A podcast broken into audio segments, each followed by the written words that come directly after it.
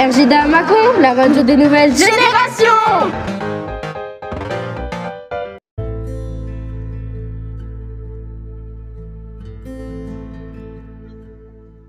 Bonjour, je suis Lamé Sawaz, je suis avec Liana Arfi. Bonjour. Et Lucille Bernard. Bonjour. Aujourd'hui, nous allons vous présenter Jean-Philippe Belleville qui est avocat. Nous nous intéressons beaucoup à ce métier. Nous souhaitons lui poser quelques questions. Bonne écoute première question, c'est combien de temps la procédure peut-elle durer Alors, c'est une question un peu générale, parce que ce qu'il y a, c'est qu'en fait, des procédures, il y en a plusieurs. Il y a trois types de juridictions en France. Il y a les juridictions civiles, il y a les juridictions pénales et il y a les juridictions administratives. Au niveau d'une juridiction pénale, ça peut aller très très vite parce que si jamais quelqu'un est pris la main dans le sac, donc si jamais il est pris alors qu'il est en train de commettre une infraction, à ce moment-là, on a ce qu'on appelle une comparution immédiate. Et là, ça peut durer 24 heures, 48 heures maximum. Euh, si c'est une, euh, une affaire pénale plus classique, ça va durer environ entre 6 et 7 mois. Et si c'est une procédure avec une instruction judiciaire, donc c'est quand il y a un juge d'instruction, ça peut durer jusqu'à 3 ou 4 ans. Ça, c'est pour la partie pénale. Si jamais on a un tiers civil, donc euh, c'est pour les divorces ou les problèmes entre des voisins, par exemple, on va dire que ça va osciller entre 9 et 18 mois. Et pour une procédure devant le tribunal administratif, donc ça c'est quand on, est en- on a un souci avec une mairie ou un conseil départemental, il faut compter environ 24 mois pour une procédure. D'accord, merci. D'accord, merci. Euh, quelles sont les qualités d'un bon euh, avocat de la défense?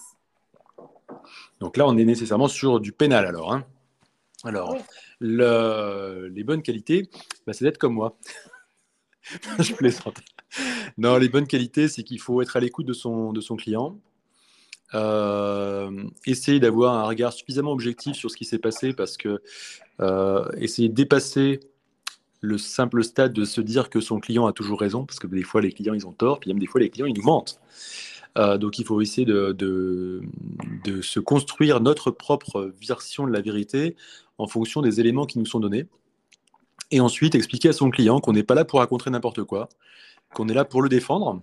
Le défendre, ça ne veut pas dire qu'on va mentir pour lui, ça veut dire qu'on va essayer de faire tout ce qu'il faut pour qu'il ait la peine la plus basse possible.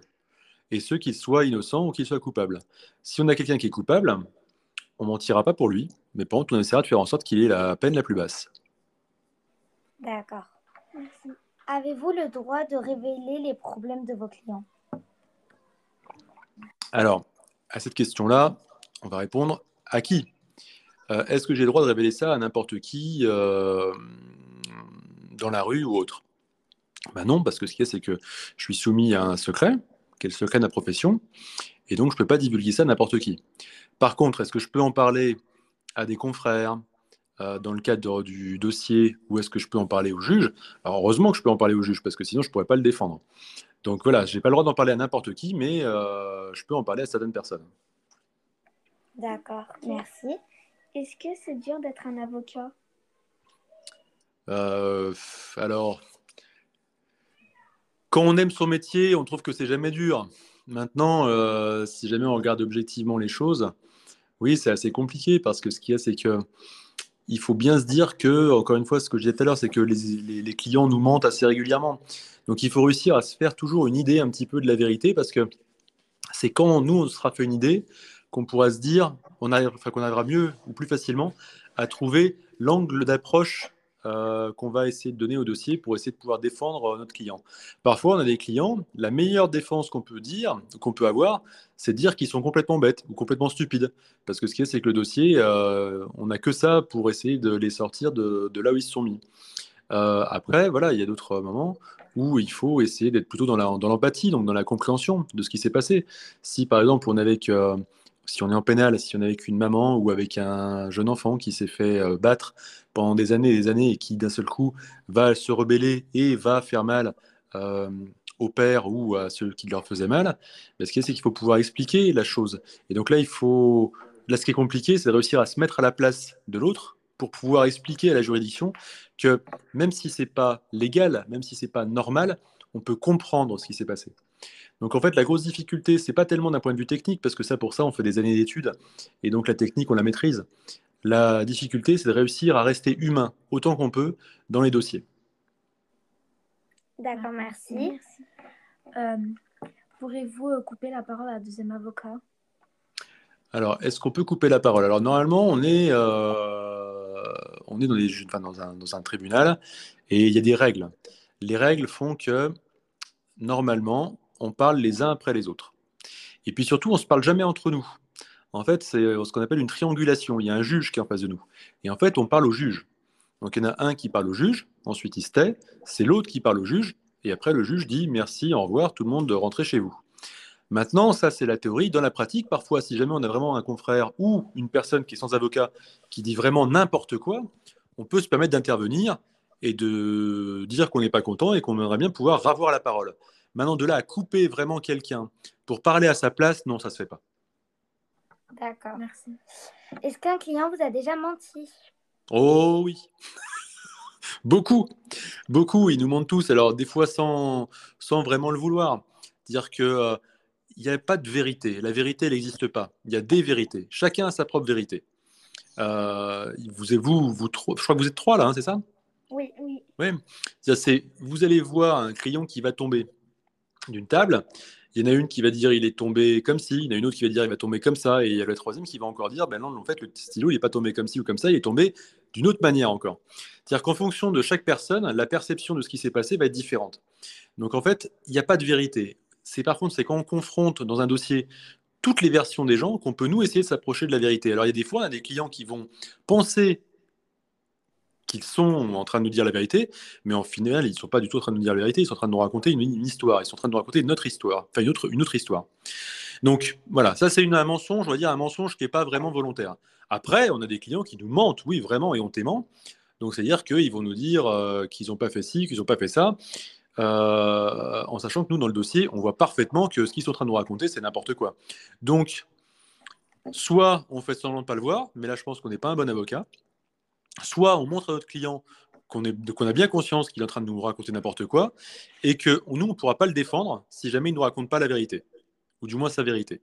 Et on lui dit, mais à ce moment-là, ben, écoutez, moi c'est très simple, hein, je ne travaillerai pas pour vous si jamais vous ne me racontez pas la vérité. Il faut qu'on puisse se faire une confiance mutuelle, il faut que je puisse avoir confiance en lui, s'il veut avoir confiance en moi, il faut que moi je puisse avoir confiance en lui, et je ne peux pas travailler avec quelqu'un en qui j'ai pas confiance. Donc si jamais il me ment vraiment et que je le vois, je lui dirais que je sais qu'il me ment et que donc euh, soit il arrête de mentir, soit on travaille différemment.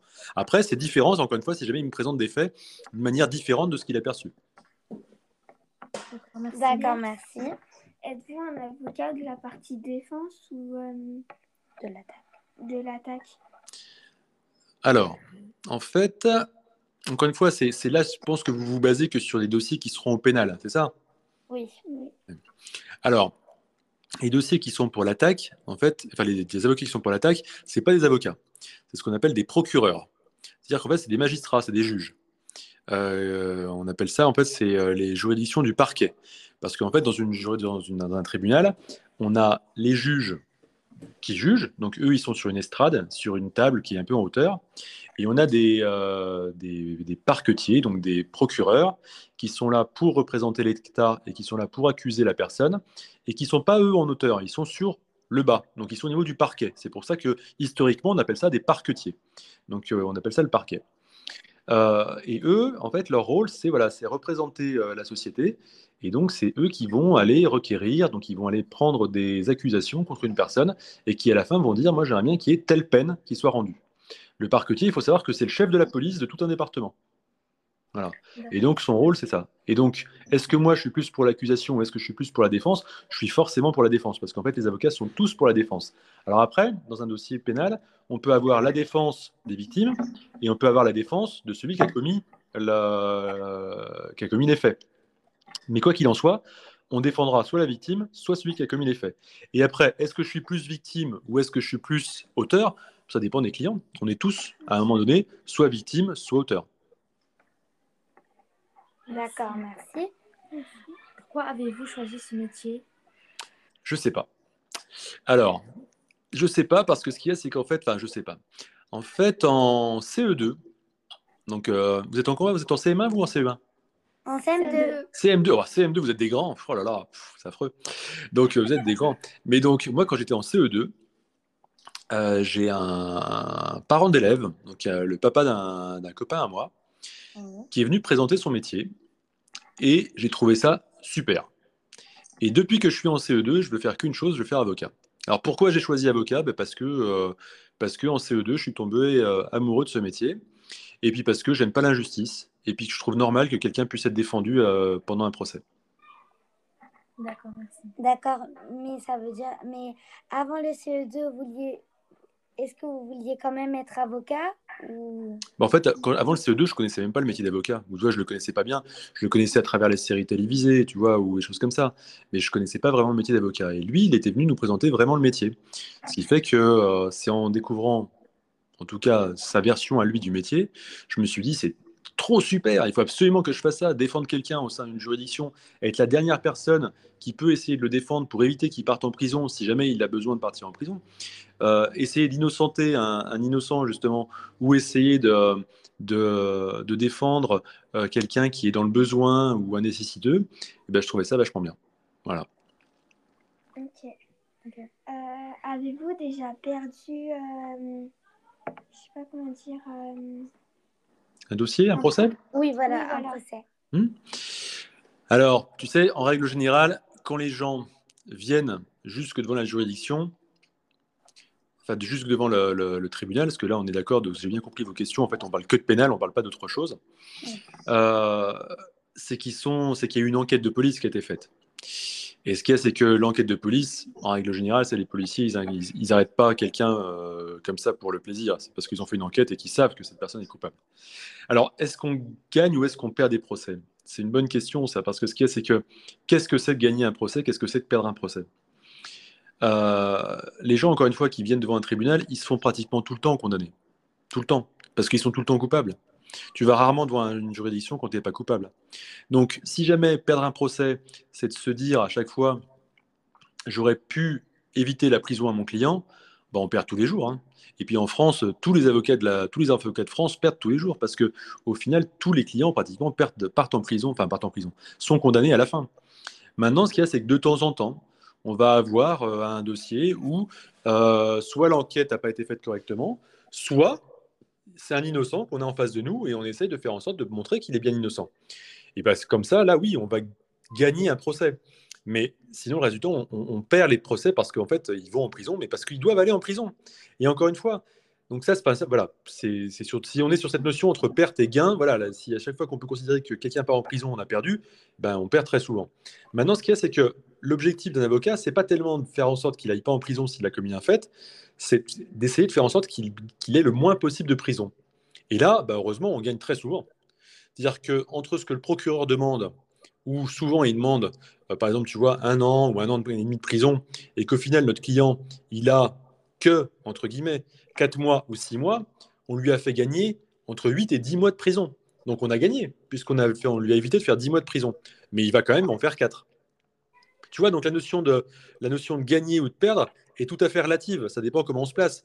Pour le client à qui, enfin, qui risquait euh, 24 mois de prison, donc 2 ans de prison, si à la fin du dossier ou à la fin du procès, on sort de l'audience en se disant au final il n'a que 6 mois de prison, le client il est super content parce qu'au final on lui a gagné 18 mois de prison. Maintenant, est-ce qu'il va en prison? Oui, donc on a un peu perdu, mais au final on a vachement gagné parce qu'on lui a évité 18 mois. Bah, C'était la dernière question. D'accord. Et vous Euh, voulez être avocate? Vous voulez faire Oui, quoi oui, vous? oui. Ah vous voulez venir des consoeurs à moi, vous voulez me prendre mes dossiers, vous voulez me prendre des sous pour plus tard, c'est ça hein? Non, mais c'est pas grave, je vous en veux pas. Alors, c'est un beau métier, c'est un beau métier. Maintenant, c'est il faut bien penser au fait que euh, ça prend beaucoup de temps, déjà pour y arriver. Après, ça prend beaucoup de temps dans votre vie. Et, euh, après, c'est vrai que euh, ça, ça vous prend beaucoup l'esprit. Vous y pensez souvent. Des fois, en plein milieu du week-end, quand on est avec ses enfants ou autre, on pense à un client parce qu'on se dit mince, celui-là, il va, ça va pas bien se passer pour lui ou autre. Donc c'est un dossier, c'est un, un, un métier où on est tout le temps en train de réfléchir à, à, à ce qui se passe pour, euh, pour ses clients. Mais c'est un beau métier parce que c'est vrai que quand on réussit à faire quelque chose de bien pour quelqu'un, on se dit qu'on a servi à quelque chose et c'est vraiment super. D'accord, merci beaucoup. Voilà.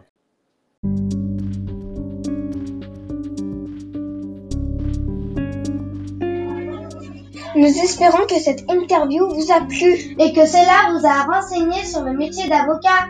À bientôt sur RZDA Macon, la radio des nouvelles générations.